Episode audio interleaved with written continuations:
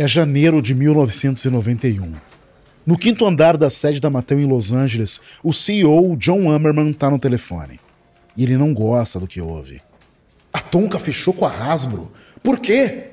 A Tonka é, ou melhor, era, a terceira maior fabricante de brinquedos dos Estados Unidos. Depois de se afogar em empréstimos para comprar a Parker Brothers e a Kenner Toys, a Tonka se viu à beira da falência. Ammerman achava que a Mattel seria a salvadora da Tonka. Afinal, ele ofereceu quase 500 milhões de dólares pela empresa. Mas não foi suficiente. Pelo telefone, o diretor de aquisições conta para o Ammerman que a Hasbro levou a melhor porque ofereceu dinheiro vivo, cash. Já a Mattel só tinha cacife para um acordo metade em dinheiro, metade em ações. O CEO grisalho tira um momento para deixar a raiva passar e então se recompõe. Esse não é o desdobramento que eu esperava. Mas obrigado mesmo assim. Ammerman desliga o telefone e se afunda em sua cadeira. Perder a Tonka foi um golpe tanto. O nome da empresa pode até estar ligado aos robustos caminhões de brinquedos. Só que tinha muito mais em jogo. A Tonka era um baú dos tesouros com fabulosos brinquedos. Lar dos jogos de tabuleiro Monopoly e Trivial Pursuit. Da arminha Nerf e das massinhas Play-Doh, dos action figures do Star Wars e da boneca Moranguinho. De uma vez só, a Tonka supriu os pontos fracos da Mattel, os jogos de tabuleiro e os brinquedos para garotos. Também faria a Mattel voltar a ser a maior fabricante de brinquedos do mundo, posto que ela tinha perdido quando a Hasbro comprou a Milton Bradley em 1984. E Ammerman vinha trabalhando com esse objetivo desde que assumiu a companhia quatro anos atrás, em 1987. E ele chegou tão perto. Em 1990, a receita da Mattel estava só 50 milhões de dólares atrás da Hasbro. Mas agora que a Hasbro abocanhou a Tonka, a Mattel ficou para trás em meio bilhão de dólares. Ammerman se levanta da sua cadeira e vai em direção à janela do seu escritório com vista para o aeroporto de Los Angeles. Enquanto o CEO observa os aviões pousando e decolando, sua raiva diminui. Ele agora percebe o seu erro. Ele subestimou Alan Hassenfeld. Ele achava o novo CEO da Hasbro excêntrico, um cara mal vestido, que usava elásticos de borracha no pulso e não parecia estar ciente que já inventaram o pente. Hassenfeld sempre pareceu um pouco tosco demais para estampar a Fortune 500. Agora Ammerman percebe o próprio erro. Justiça seja feita. Ammerman não foi o único que subestimou Hassenfeld. Wall Street também subestimou. Todo mundo no ramo dos brinquedos sabia que Hassenfeld nunca quis dirigir a Hasbro. Ele só acabou no posto máximo da empresa por causa da morte precoce do seu irmão. Mas agora todo mundo, incluindo o Ammerman, reconhece que ele é para valer. Enquanto olha Los Angeles por cima, Amberman jura para si mesmo que nunca mais vai subestimar o Hassenfeld. Mas ele também faz outra promessa: de vingança. Ele ainda não sabe como, mas de um jeito ou de outro, ainda vai fazer a Hasbro pagar por ter surrupiado a caixa de brinquedos da Tonka.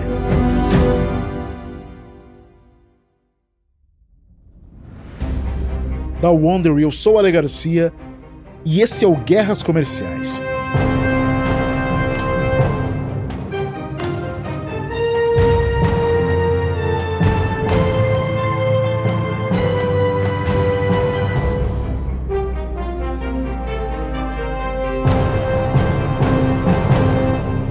No último episódio, a Hasbro despancou a Mattel e se tornou a maior fabricante de brinquedos.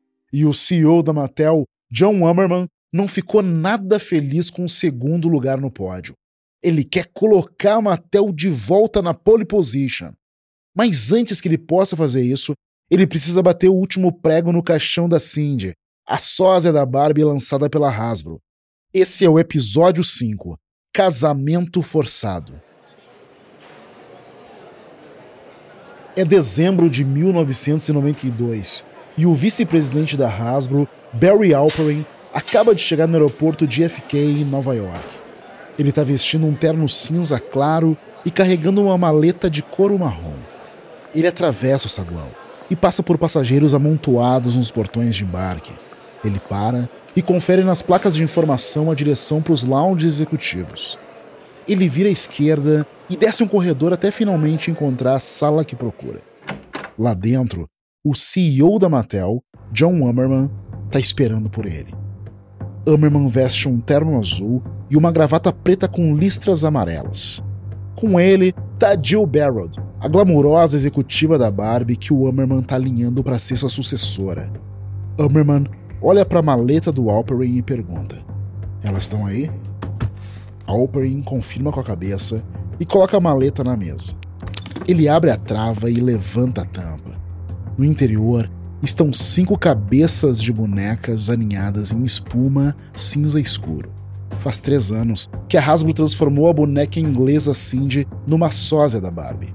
Desde então, a Hasbro e a Mattel estão em guerra. A Mattel entrou com vários processos, alegando falsificação e violação de direitos autorais contra a Hasbro, e a Hasbro revidou com suas próprias ações indenizatórias. Em tribunais ao redor da Europa, Barbie e Cindy foram despidas e observadas sob cada ângulo. Seus seios, pernas, cílios e narinas. Tudo foi tema de um escrutínio na corte. Mas esses ataques jurídicos não estão chegando a lugar nenhum. Toda vez que um júri favorece a Mattel, outro fica do lado da Hasbro. E agora os gigantes dos brinquedos estão cansados dos caros e constantes embates em tribunais. Eles querem uma trégua. Mas para que isso aconteça, Cindy precisa de uma nova cabeça. Uma cabeça que a Mattel possa tolerar. E as cinco cabeças de boneca na maleta são cessar-fogo da Hasbro. Ammerman e Barrod examinam com cuidado cada uma delas. Barrod pega uma das cabeças. Ela a segura entre o polegar direito e o indicador, girando para lá e para cá.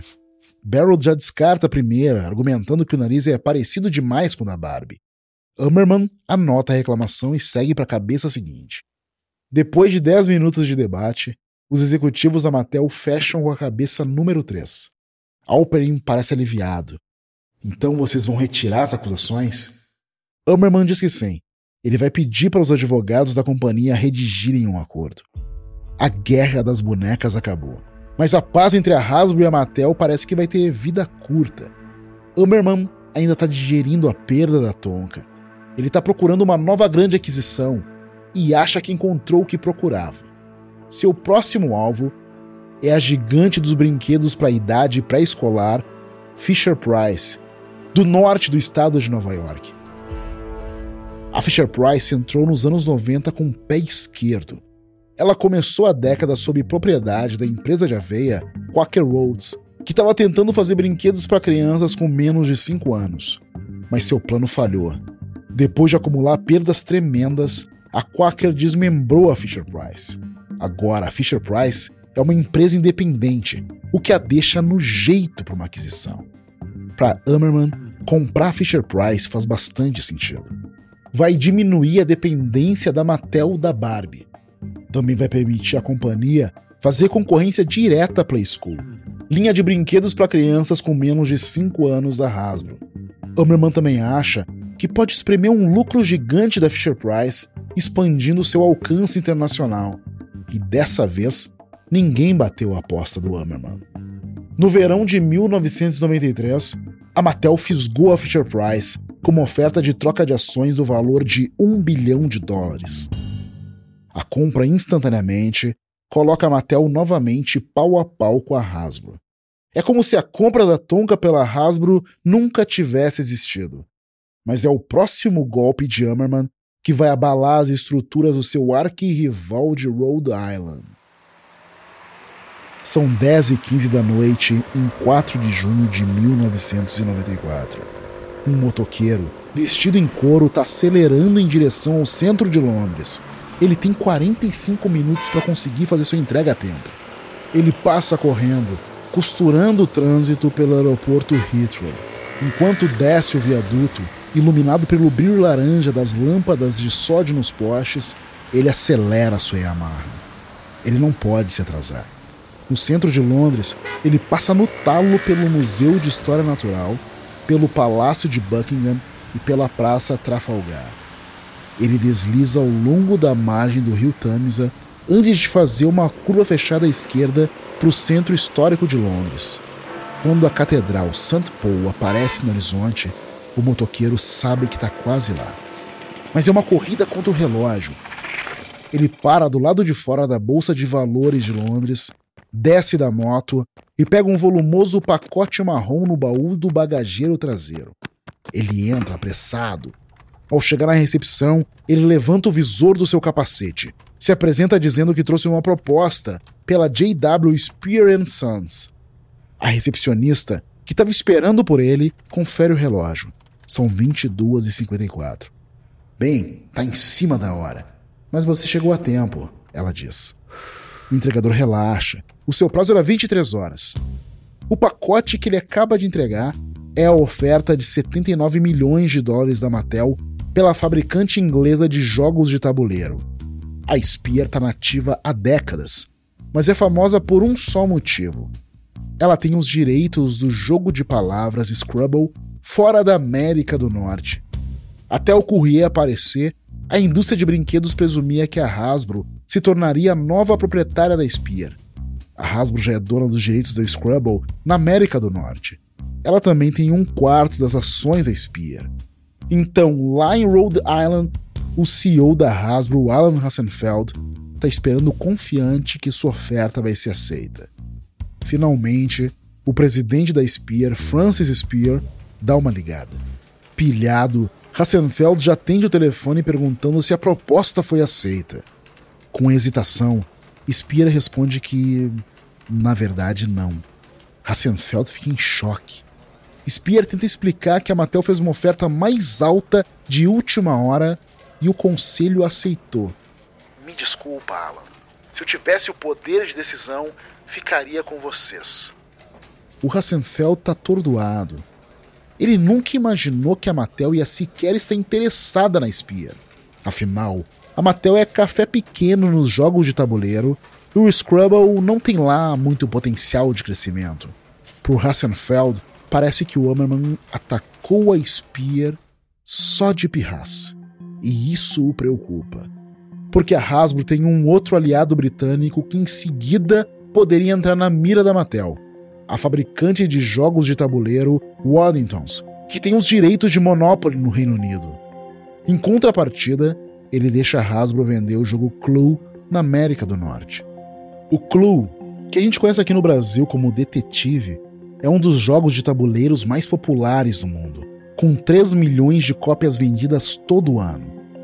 A Hasbro não está disposta a arriscar deixar o Waddingtons cair nas mãos da Mattel. Então a Hasbro se adianta e compra o Waddingtons para garantir os direitos do detetive. O Hassenfeld está confiante que sua rapidez de pensamento preveniu mais um golpe da Mattel. Mas ele nunca poderia imaginar qual seria a jogada seguinte do seu concorrente é abril de 1995. Num restaurante de alta gastronomia em Manhattan, John Augustin e John Rosenwald estão jantando em uma sala privativa. Os dois têm mais do que o primeiro nome em comum. Ambos são investidores que valem milhões e têm um interesse mútuo no negócio dos brinquedos. O Augustin tem uma cadeira no conselho da Mattel, enquanto o Rosenwald é o diretor da Hasbro. Eles estão se encontrando como amigos, mas Vogelstin tem um interesse secreto. O Rosenwald da Hasbro ergue uma taça de vinho e propõe um brinde pelas vendas anuais da Mattel, por todos os seus 3,2 bilhões de dólares. É claro que eu não tô super animado de ver a Mattel voltar a se tornar a maior fabricante de brinquedos, ele reconhece. Vogelstin fica sem jeito e levanta a bola da Hasbro, que também não foi nada mal. Afinal, 2,7 bilhões de dólares não são de se jogar fora. Rosenwald concorda e diz que no ano seguinte talvez seja o Augustin brindando ao sucesso do time dele. Ou talvez estaremos brindando pelo mesmo time, o Augustin acrescenta. Rosenwald olha com perplexidade para sua grisalha e encorpada companhia no jantar. Ele pergunta o que o Augustin quer dizer. Tô achando que as nossas companhias deveriam se unir, fazer uma fusão. Uma ideia que Rosenwald acha interessante, ele reconhece. Pensa nisso. Uma potência do entretenimento infantil de 6 bilhões de dólares. Ninguém ia nos parar. Rosenwald concorda que vale a pena explorar a ideia. Ele pede um tempo para falar com Alan Hassenfeld para ver se ele estaria dentro. Rosenwald liga para Hassenfeld logo depois do jantar e conta como foi a conversa. Ele diz que achou que Hassenfeld deveria saber o que ele discutiu com Augustin e que parecia que o John Hammerman também era favorável à fusão. Rosenwald sugere que ele tire um tempinho para pensar a respeito e conte no dia seguinte o que decidiu. Não tem necessidade, Hassenfeld responde. Isso faz muito sentido. Vamos falar dos próximos passos. Nas semanas que se seguem, o flerte entre a Hasbro e a Mattel fica ainda mais intenso. E conforme as conversas informais começam a avançar para discussões formais, os dois CEOs rivais decidem que deveriam se conhecer melhor. É 17 de junho de 1995. Ammerman e Hassenfeld estão jantando a sós num apartamento em Palm Beach, Flórida. Mas o encontro não está indo bem. Quando chega o prato principal, a dupla ainda não está conseguindo se conectar. Ammerman tenta encontrar interesses comuns. Então, você joga golfe? O Hassenfeld diz que não, que nunca se interessou. Que pena, tem uns campos de golfe incríveis por aqui. Mas o Hassenfeld muda de assunto. Ele quer saber do rancho de Ammerman. Ah, sim, sim. Você deveria vir visitar qualquer hora. É onde eu deixo os meus cavalos de corrida. Cavalos são uma verdadeira paixão para mim. Hassenfeld ironiza e diz que para ele também, desde que sejam os do meu pequeno pônei, linha de bonecos da Hasbro. Ammerman não acha graça. No que a conversa ameaça entrar naquele silêncio constrangedor, o Hassenfeld está mexendo nos elásticos de borracha no seu pulso sem prestar muita atenção. E Ammerman pesca isso para tentar retomar a conversa. Sempre tive curiosidade. Por que você usa esses elásticos de borracha? Se sentindo desconfortável, Hassenfeld diz que eles são uma lembrança, ele acha. Que quando era adolescente, sua namorada morreu num acidente de carro e que ele usa os elásticos desde então porque eles o lembram dela. A conversa volta a ficar estranha. Esse está se revelando o pior date de todos os tempos. Eles decidem se ater aos negócios. Quando chega a sobremesa, Ammerman está todo animado com a fusão. Ele diz que seria o maior acordo já visto na indústria dos brinquedos e começa a listar os pontos positivos que ele vê no negócio. Um balanço patrimonial forte, as maiores marcas de brinquedos do mundo, a concorrência comendo poeira. Seria como se eles se tornassem os donos da infância.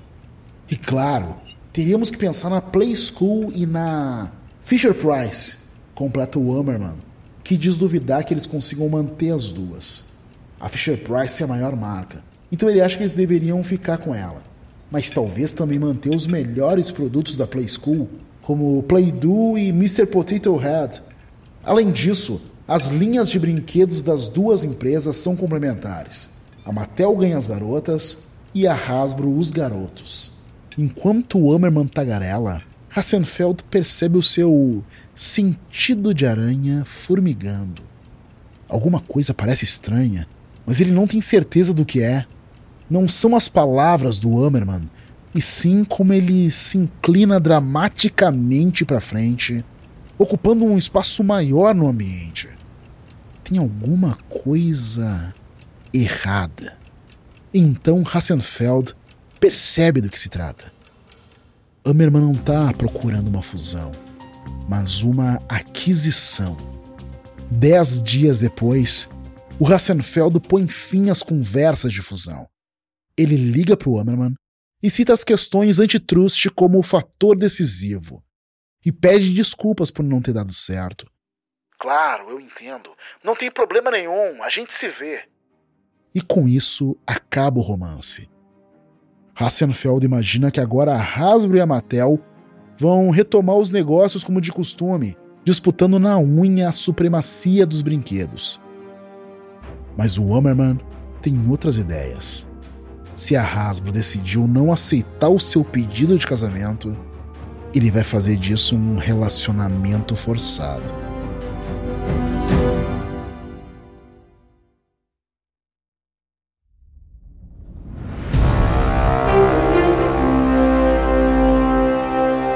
Janeiro de 1996 e Alan Hassenfeld acaba de voltar das suas férias de Natal.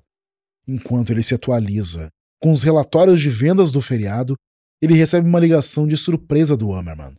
Soando totalmente amigável, ele diz que é bom ter notícias e pergunta pro Hammerman como ele foi de feriado. Foi tudo bem. Passei o feriado no meu rancho. Na verdade, enquanto eu estava lá, fiquei pensando sobre as nossas companhias juntando forças mas depois da conversa fiada, Hammerman sobe o tom. Ele diz que ele acha que a fusão deveria acontecer, assim como seu conselho, e eles concordam que isso tem que acontecer agora. Ele completa dizendo que está mandando uma oferta por fax e que se o Hassenfeld não responder em uma semana, a oferta vai a público. Em uma questão de segundos, a máquina de fax do Hassenfeld volta à vida ele arranca as páginas da máquina conforme elas saem, em busca de um pequeno detalhe: o preço que a Mattel está oferecendo. Quando ele vê, seu coração dispara. É uma oferta generosa: 5,2 bilhões de dólares. Muito além do valor de mercado da Hasbro. Hassenfeld sabe que se Hammerman tornar pública essa oferta de ouro, ele não vai conseguir manter a Hasbro longe das garras da Mattel.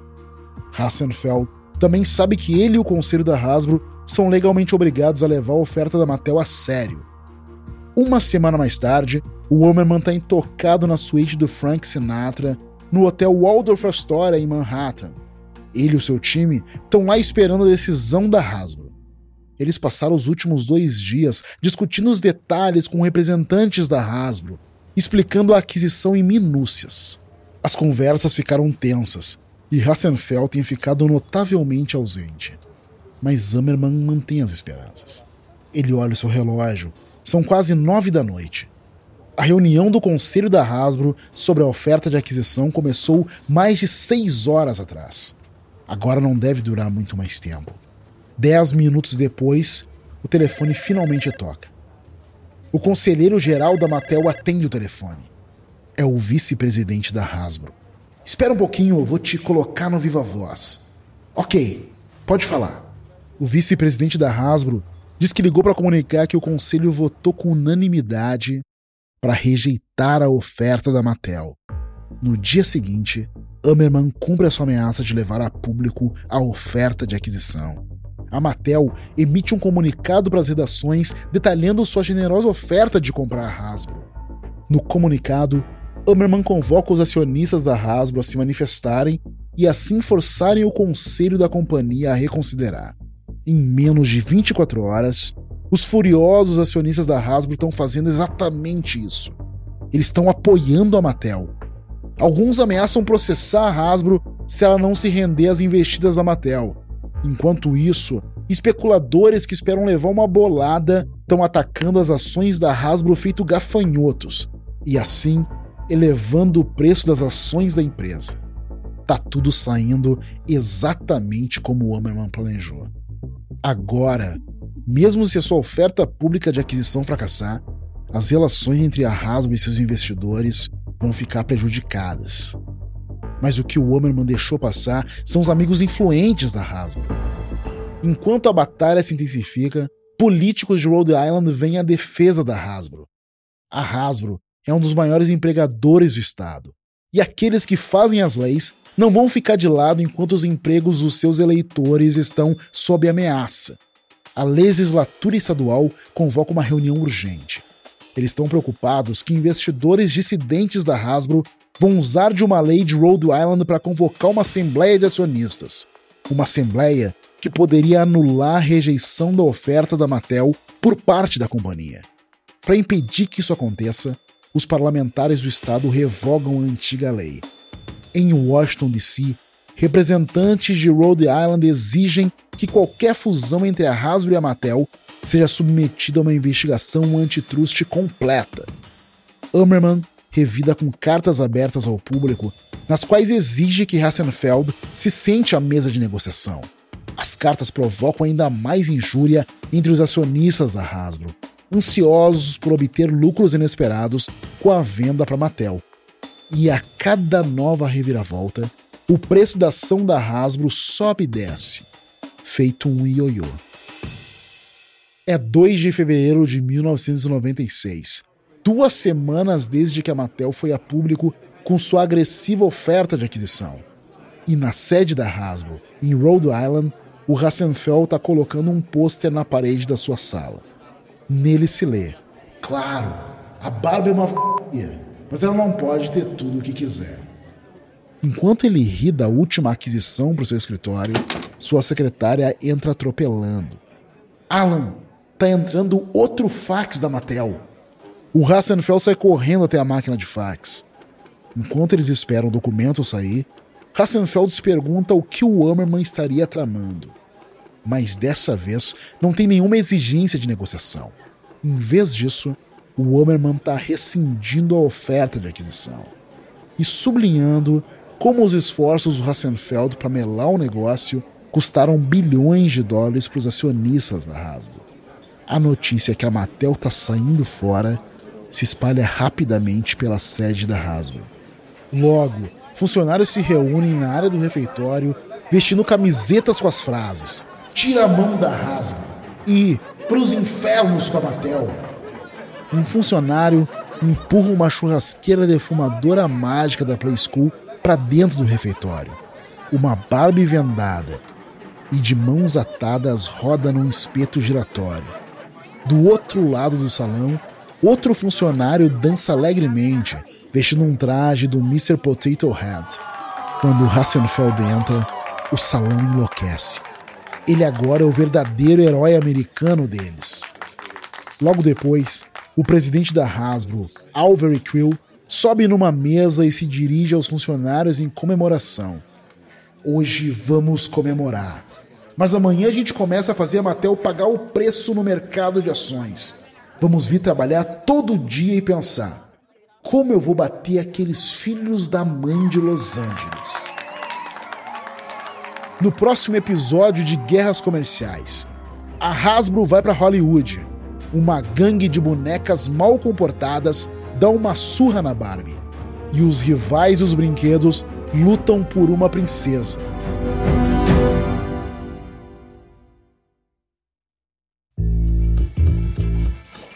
Da Wondery, esse é o Guerras Comerciais. Espero que você tenha gostado desse episódio. E uma nota rápida sobre as reconstituições que você está escutando.